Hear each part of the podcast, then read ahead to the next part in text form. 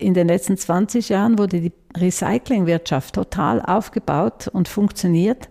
Das ist aber von mir aus gesehen eine Männersache. Da braucht es große Maschinen, es entsteht viel Lärm und Staub, man zerkleinert die ganzen Materialien und dann baut man wieder etwas Neues draus. Man gießt neuen Stahl, man gießt neues Glas, aber der Energieaufwand ist immens.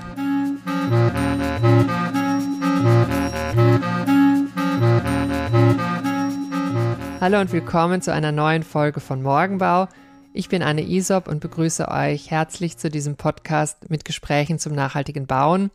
Ich treffe mich ja hier mit Menschen aus der Baubranche, um zu erfahren, wie sie über Nachhaltigkeit im Bauwesen denken und wie sie dieses Denken in ihren Bauten umsetzen. Heute spreche ich mit Barbara Buser. Barbara Buser ist Architektin in Basel. Sie ist aber vor allem Vorreiterin für das Bauen mit vorhandenen Bauteilen. Bereits in den 1990er Jahren gründete sie die erste Schweizer Bauteilbörse. Ihr Büro nennt sich Baubüro in Sito. Nun ist sie mit ihrem Baubüro einen Schritt weitergegangen, eben nicht mehr nur sammeln, aufbereiten und vermitteln von Bauteilen, sondern sie wollten jetzt wirklich mal bauen mit vorhandenen Bauteilen. Das Gebäude K118, um das es auch gleich in dem Gespräch geht, ist eine Aufstockung in Winterthur, die eben überwiegend mit vorhandenen Bauteilen errichtet wurde. Um mir den Bau anzuschauen, bin ich nach Winterthur gefahren. Hier steht das K118 nicht weit vom Bahnhof entfernt in einem umgenutzten Industrieareal. Die Aufstockung ragt mit einer Ecke über dem bestehenden Ziegelbau heraus. Das ist das besonders Markante an dem Gebäude. Die Aufstockung ist dreigeschossig und mit orangen Trapezblechen verkleidet.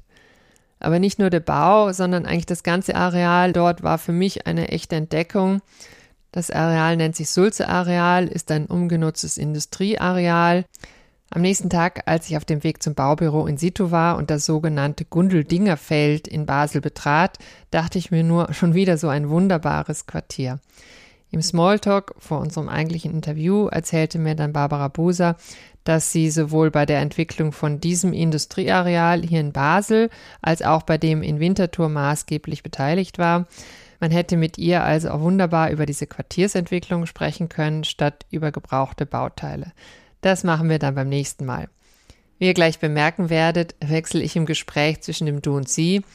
Ich war so in das Gespräch vertieft, dass ich einfach vergessen habe, dass wir bereits beim Du waren. Hallo Barbara. Hallo Anne. Schön, dass ich da sein darf. Ich möchte eigentlich gleich mit der ersten Frage auf die Bauteilbörse zu sprechen kommen. Du hast ja in den 1990er Jahren eine Bauteilbörse gegründet. Das war die erste, wenn ich das richtig weiß. Ähm, was heute ja immer mehr Beachtung findet, muss damals ja doch recht exotisch geklungen haben, oder? Also ich habe zehn Jahre in Afrika gearbeitet und kam zurück in die Schweiz und ich konnte nicht mehr verstehen, dass hier so viel verschwendet wird. Ich habe in Afrika gelernt, dass der Abfall des einen die Rohstoffe für den anderen sind. Und deshalb habe ich mir dann überlegt, wie könnte man das zusammenbringen. Und da kam eben diese neue Sache, dieses Internet auf. Und ich habe mir dann eben ausgedacht, dass man die Sachen auf Internet stellen kann, wenn man weiß, dass ein Haus abgebrochen wird. Und dann hat man Zeit bis zum tatsächlichen Abbruch, um die Dinge zu vermitteln. Und wenn das Haus dann abgebrochen wird, können die Leute eigentlich selber ihre Bauteile ausbauen. Es muss ja trotzdem für viele exotisch geklungen haben, oder? Normalerweise kauft man die Dinge neu, wenn man was braucht. Ja, natürlich. Also wir sind auch während 20 Jahren nicht wirklich viel weitergekommen, als so einzelne Bauteile zu retten und zu vermitteln. Und vor etwa vier Jahren habe ich dann beschlossen, das muss jetzt ein Scale-up geben, weil das Thema wird immer dringender. Wir haben einfach keine Marge mehr. Wir müssen CO2 einsparen. Und das Beste ist, wenn man Bestehendes weiterverwendet. Du sagst, das Thema wird immer dringender. Gab es da für dich so ein Aha-Erlebnis oder warum sagst du das jetzt so? Der Grund war eigentlich, dass ich das Pensionsalter erreicht habe und dass ich dann gedacht habe, jetzt, jetzt will ich noch was machen, das ein bisschen von den wirtschaftlichen Zwängen befreit ist. Und ich möchte diesem Vorhaben eben Schub geben, weil ich so viel Energie habe. Wenn du sagst, du wolltest das Thema weiterbringen, dann sprichst du wahrscheinlich auf das Gebäude K118 an, oder? Wo ihr jetzt eben nicht nur die Bauteile gesammelt habt, sondern ganz konsequent ein Gebäude mit nur also vorhandenen Bauteilen gebaut habt. Du sagst selber, glaube ich, das ist ein Pilotprojekt für euch. Vielleicht kannst du das ein bisschen erklären. Ja, es war eine sehr günstige Konstellation. Ich kannte die Frau, die die Verantwortung hat für diese ganzen Immobilien der Stiftung Abendrot in Winterthur. Wir haben zusammen das während zwölf Jahren entwickelt, das ganze Gelände, und haben immer mehr auf den Erhalt der Gebäude selbst, der Bausubstanz an und für sich gedrängt und das auch geschafft. Wir haben kein einziges Gebäude abgerissen. Und dann war da am Schluss noch dieser Kopfbau der Halle 118, deshalb K 118. Und da haben wir gesagt, so, jetzt wollen wir da mal ein Exempel ausprobieren. Wir wollen ein Pilotprojekt machen, dass wir ein neues Gebäude mit gebrauchten Bauteilen aufstocken. Können wir das Gebäude vielleicht kurz beschreiben? Also es ist ein bestehender Ziegelbau und darauf habt ihr nochmal drei Geschosse aufgebaut. Also der bestehende Ziegelbau, der besteht aus 12 Zentimeter breiten Backsteinen, der kann eigentlich nichts tragen und ist nur noch Außenhülle. Wir haben ein neues Gebäude aus gebrauchten Bauteilen in, das, in diese alte Hülle reingesteckt und oben schaut es dann drei Stockwerke heraus. Wir haben zuerst eine Phase von einem bis anderthalb Jahre eingeschaltet, wo wir einfach nur Bauteile gesucht haben. Nach einem Jahr etwa waren wir uns so sicher, wir hatten die Bauteile, die wir wollten. Dann haben wir erstmal das Projekt gezeichnet und einen Baugesuch gestellt. Aber ihr hattet schon eine grobe Form oder Gestalt im Kopf, weil man muss ja dann auch wissen, was man sucht, oder? Ja, natürlich. Es ist, die Form war gegeben durch das bestehende Gebäude. Das waren etwa 15 auf 15 Meter und wir durften sechs Stockwerke hochbauen. Und dann haben wir angefangen mit der Struktur. Sollen wir das aus Holz machen? Beton kam nicht in Frage. Sollen wir Stahl suchen? Und wir hatten wieder Glück. Wir haben auf einer eigenen Baustelle durften wir, mussten wir ein Stahlgerüst demontieren. Und das haben wir dann wieder verwendet. Dummerweise hat es nicht ganz gepasst. Deshalb hat das das K118 so eine Nase, wo das raussteht, weil wir die Träger nicht abschneiden wollten. Und der Ingenieur gesagt hat, ja, lass das doch einfach dran, lass das einfach stehen. Und die Bauherrschaft war es auch zufrieden, weil die dann ein paar Quadratmeter mehr zu vermieten haben. Das heißt also, dieser Ziegelbau ist, äh, Der ist trapezförmig. Trapezförmig und obendrauf ist dann dieser orange mit orangem Trapezblech verkleidete Bau, der eben so mit einer Ecke herausragt. Der ist dann quadratisch, genau. Aber wenn du sagst, das hat nicht ganz gepasst, also wenn ich es richtig verstanden habe, es gab diese Hülle von diesem Ziegelbau und die Stahlkonstruktion geht dann bis unten durch oder wie kann man sich das ja, vorstellen? Ja, wir haben die Backsteinkonstruktion verstärkt mit Recyclingbetonscheiben, die gleichzeitig ah. auch die Erdbebensicherheit gewährleisten. Okay. Mhm. So. Und obendrauf sind dann die Scheiben aufgelöst in diese Stahlkonstruktion mit den Diagonalen, die eben auch erdbebensicher ist. Okay, und darauf ist dann diese Stahlkonstruktion, von der du gerade erzählt hast, die halt von der Form eigentlich nicht ganz passte, aber jetzt äh, dem auch eine sehr signifikante Form gibt im Gebäude. Ganz genau. Also wir nennen das Design by Availability. Aber dieser, ich sage jetzt mal, Entwurfs- und Planungsprozess, war der für euch auch neu? Ja, wir fangen eigentlich am anderen Ende an. Und es ist ein Prozess in Schlaufen. Also man hat mal ein Material und irgendwann sagt man, gut, das brauchen wir. Dann studiert man die Hülle. Was gibt es da für Fenster auf dem Markt? Dann braucht es eine Fassadenverkleidung und auch da geht man wieder auf die Suche, bis man dann das hat, was man sucht. Die die Quellen sind ja im Moment noch unerschöpflich, weil so viel abgerissen wird und niemand kümmert sich um die Gegenstände, also die, die Baumaterialien, die da dann recycelt werden im besten Fall. Aber dabei geht ja auch die graue Energie flöten. Du sagst noch verfügbar. Du erwartest da eine Veränderung? Ja, ich erwarte natürlich, dass alle Architekten nur noch mit gebrauchten Bauteilen bauen. Ich weiß, dass das eine Illusion ist. Aber wir spüren jetzt schon, dass viele sich interessieren. Auch Städte schreiben Wettbewerbe so aus. Wir haben einen Auftrag von Zürich, Gebäude zu analysieren auf das Potenzial von Bauteilen hin, die wiederverwendet werden könnten und so weiter. Also es tut sich was. Ihr habt ja ein sehr schönes Buch jetzt herausgegeben, wo man auch den ganzen Prozess sehr schön nachvollziehen kann. Also ich habe auch diese Querverweise sehr schön gefunden in dem Buch, weil das ja auch so ein bisschen, so stelle ich mir das zumindest vor, die Arbeitsweise sein muss, oder? Dass man links und rechts schauen muss und dann gleich wieder sowas ändern muss, wie man sich das eigentlich vorgestellt hat.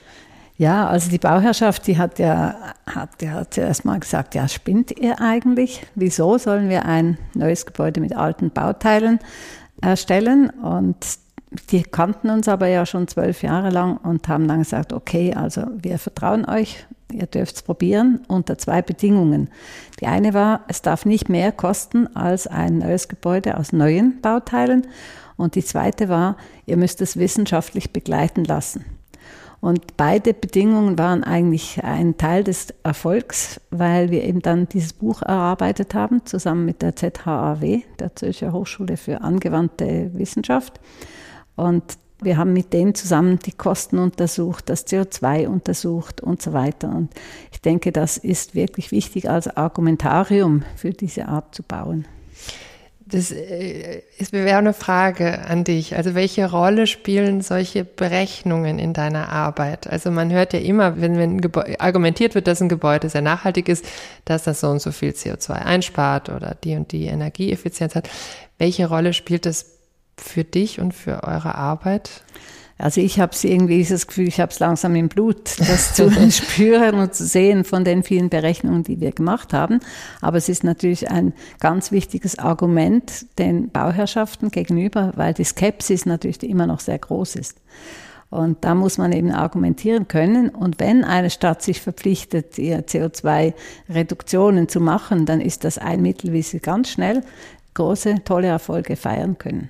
Kannst du das vielleicht am Beispiel dieses Gebäudes äh, K118 beschreiben, weil ich glaube, das ist von den, von den Zahlen, die da rausgekommen sind, sehr, sehr gut. Ja, also das ist ja eben das Glück, dass wir das eben untersucht und alles berechnet haben. Und wir waren selber erstaunt über die Resultate. Wir haben es also nicht selber berechnet, sondern von einer dritten Bauphysikerin rechnen lassen. Und wir haben mit dem Wiederverwenden von 70 Prozent der Bauteile, 100 konnten wir nicht erreichen aus Kostengründen wegen dieser Preisguillotine.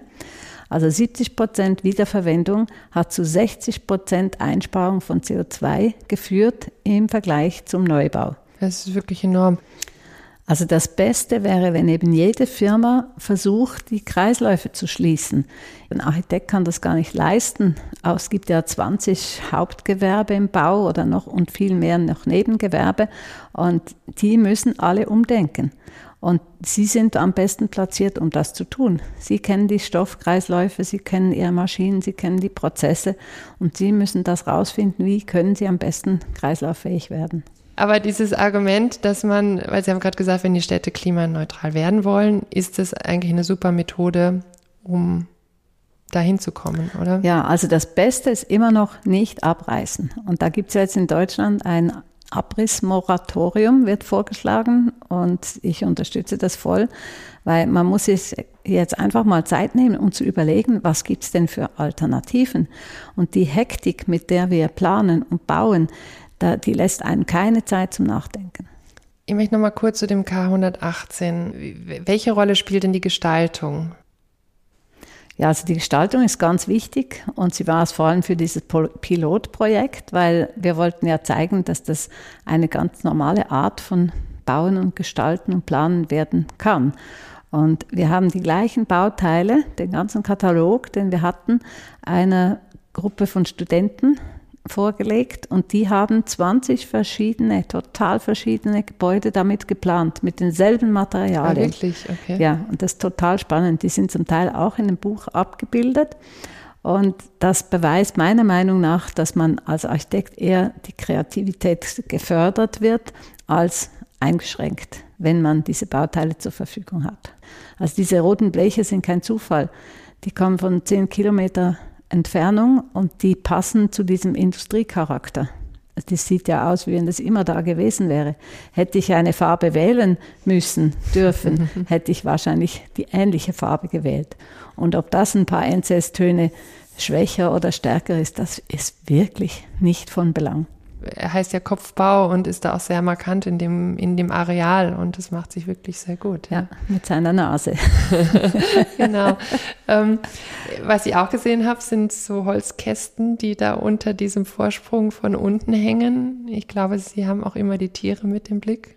Ja, Tiere und die Natur. Und ich denke, dass wir das immer mehr einbeziehen müssen. Und den Tieren ist ja gar nicht so unwohl in der Stadt. Also die Bienen finden in der Stadt mehr Futter übers ganze Jahr als auf dem Land, wo die Monokultur vorherrscht. Gibt es da Bienenstöcke bei dem K118? Noch nicht, aber die kommen. Okay, aufs Dach dann nein? Aufs Dach. Ah, schon, ja. ja. Mhm. Aber noch zur Erklärung, was sind die Kästen, die unter dem Vorsprung hängen? Okay, also die einen, das sind Fledermauswohnungen und die anderen sind für die Mauersegler. Und bei den meisten modernen Gebäuden gehen die vergessen, diese Nistplätze oder die Möglichkeit, Nistplätze zu erstellen. Und ich finde es immer auch genial, dass die Natur ja einfach auch eine Stimme bekommt. Naja, vor allem macht es ja das Ganze auch sehr lebenswert, oder so ein Areal. Also wenn man hier durchgeht, merkt man, dass das lebt, aber nicht nur wegen den Menschen, sondern auch, weil es begrünt ist und es irgendwie also sehr, sehr angenehme Räume sich ergeben. Ja, wir geben auch äh, viel Wert, legen wir darauf, dass die Pflanzen etwas Essbares produzieren. Also sei es Kastanien oder Kaki oder Nüsse oder Äpfel. Und da kann man dann auch wieder ein Fest im Herbst organisieren mit den Mietern zusammen Leider ist der Podcast zu kurz, um jetzt über die Entwicklung der Areale zu sprechen. Also sowohl dieses hier als auch das in Winterthur, wo der Kopfbau steht, äh, sind wunderbare, ungenutzte Industrieareale. Also ich war gestern wahnsinnig begeistert von dem in Winterthur und jetzt von dem hier. Also da könnte man sicherlich auch lange drüber reden. Ich möchte aber doch bei dem Thema eben Bauteile wiederverwenden. Und in der Vorbereitung ist mir der Begriff Wertschätzung irgendwie untergekommen? Da möchte ich Sie jetzt zu fragen, weil als Sie dann hier hingekommen sind und begonnen haben, diese Gegenstände zu sammeln, haben Sie denen ja doch eine bis dahin ungewohnte Wertschätzung entgegengebracht. Ja, also ich habe zum Beispiel geholfen, Parkettböden auszubauen. Und wenn man diese Eichendielen in der Hand hält, dann sind die erstens schwer und sie zeigen Spuren des Gebrauchs und sie zeigen aber auch Spuren der Handarbeit, mit der sie hergestellt worden sind. Und wenn man so ein Industrie-Klickparkett in der Hand hält, dann ist es einfach so leicht und es klappert, kleppert, wenn man es dann begeht und es ist schon kaputt am Rand und die Oberfläche, die ist einmal shiny und glänzend und schön, aber die wird nur noch schlimmer. Hingegen ein echtes Massivparkett, das wird ja immer schöner mit dem Alter und eben mit dem Gebrauch. Und es hält eben lange. Also im Lifecycle Analysis ist natürlich ein Parkettboden aus Massivholz, der ist, kommt dann viel, viel besser weg als ein so zusammengeleimtes Parkett aus Furnier. Und dann habe ich eine japanische Philosophie entdeckt, das heißt äh, eben nicht Wasabi, sondern Wabi-Sabi. Okay.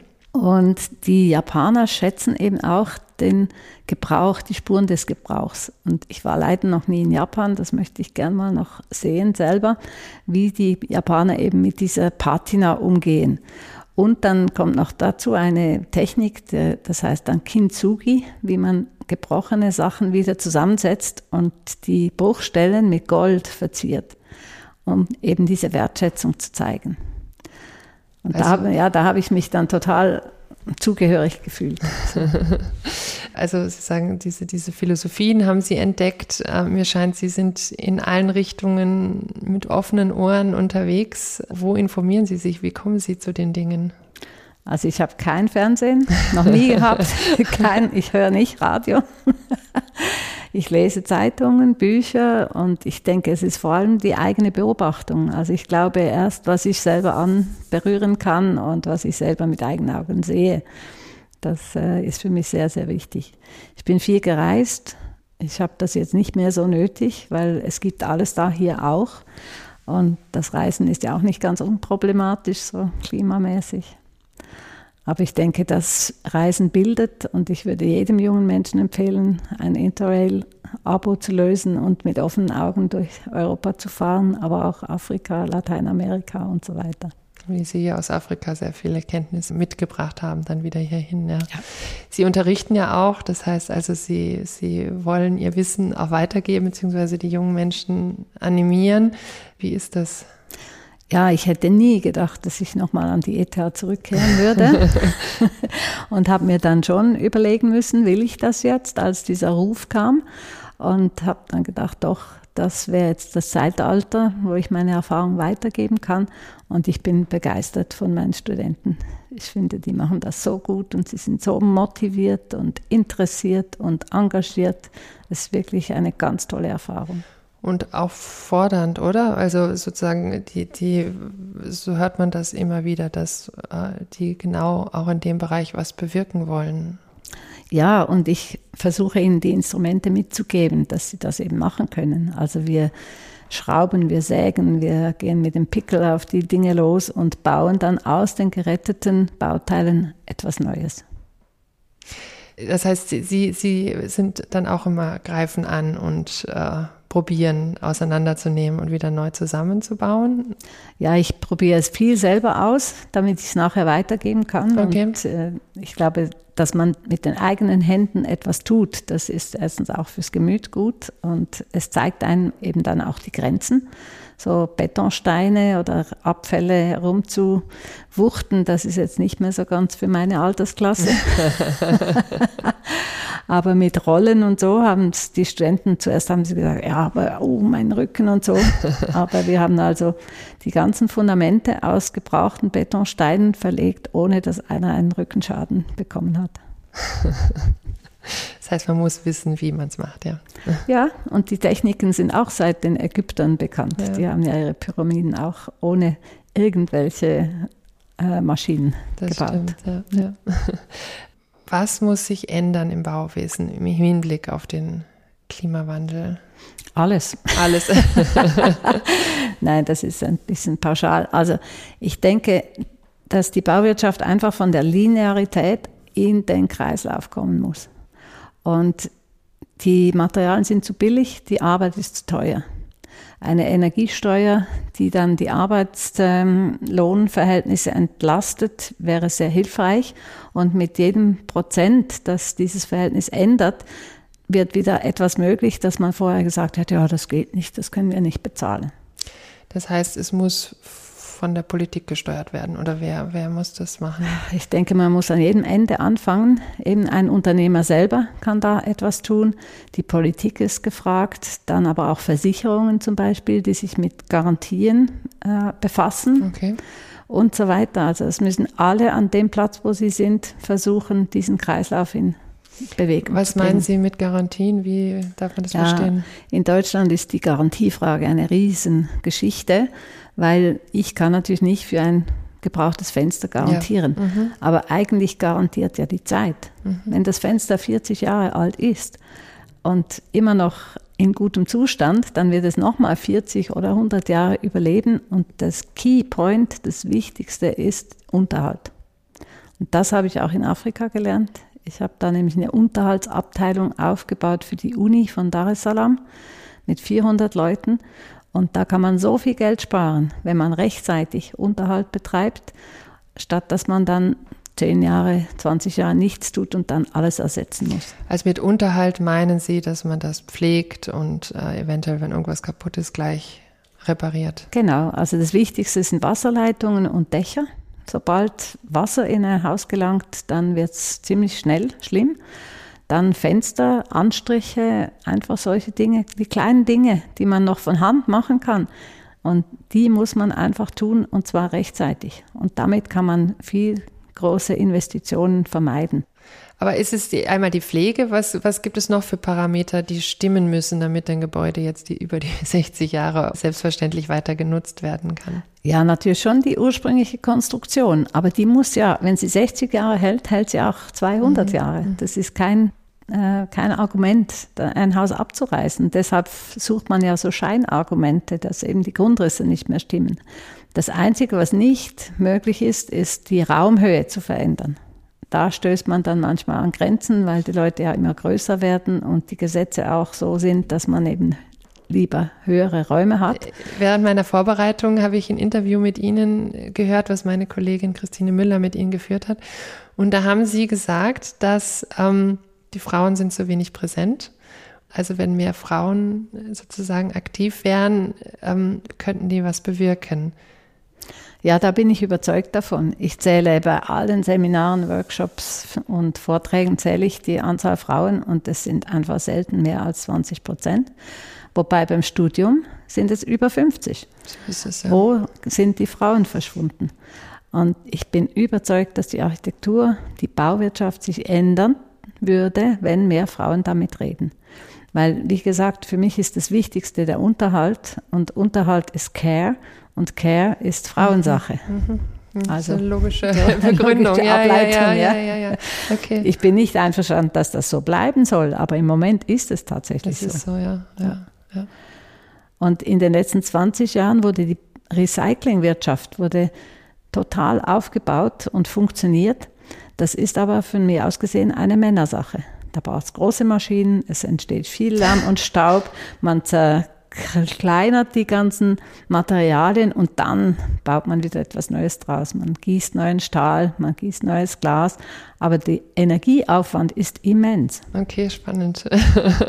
und Sie sagen, Frauen würden das anders machen. Ja, ja, ich denke, die Wiederverwendung, wo man eben viel mehr ins Detail gehen muss und auch mal einfach nur putzen, schauen, was ist überhaupt da unter der Staubschicht, das ist halt immer noch Frauensache. Ja, hoffen wir, dass sich da auch was ändert, ja. ja. Gibt es sonst noch was, was dir wichtig ist, zu dem Thema zu sagen? Ja, eben, ich möchte alle Frauen aufrufen, sich mehr zu beteiligen und alle Architekten und alle am Bau Beteiligten aufrufen, diese Kreisläufe sich auszudenken und nicht zu jammern über die hohen Energiepreise, sondern zu schauen, wie können wir das jetzt gewinnbringend für die Welt einsetzen. Also als Chance zu begreifen und daraus was zu machen, oder? Ich glaube, dass wenn man ja. sieht, die Dinge, die du gemacht hast, ist das, glaube ich, ein schönes Schlusswort auch, dass du äh, Chancen siehst, die ergreifst, um was, um eine lebenswertere Welt zu, zu schaffen, wenn man das so sagen kann. Ja, das darfst du gerne so sagen. ich sage vielen Dank für das Gespräch. Gerne.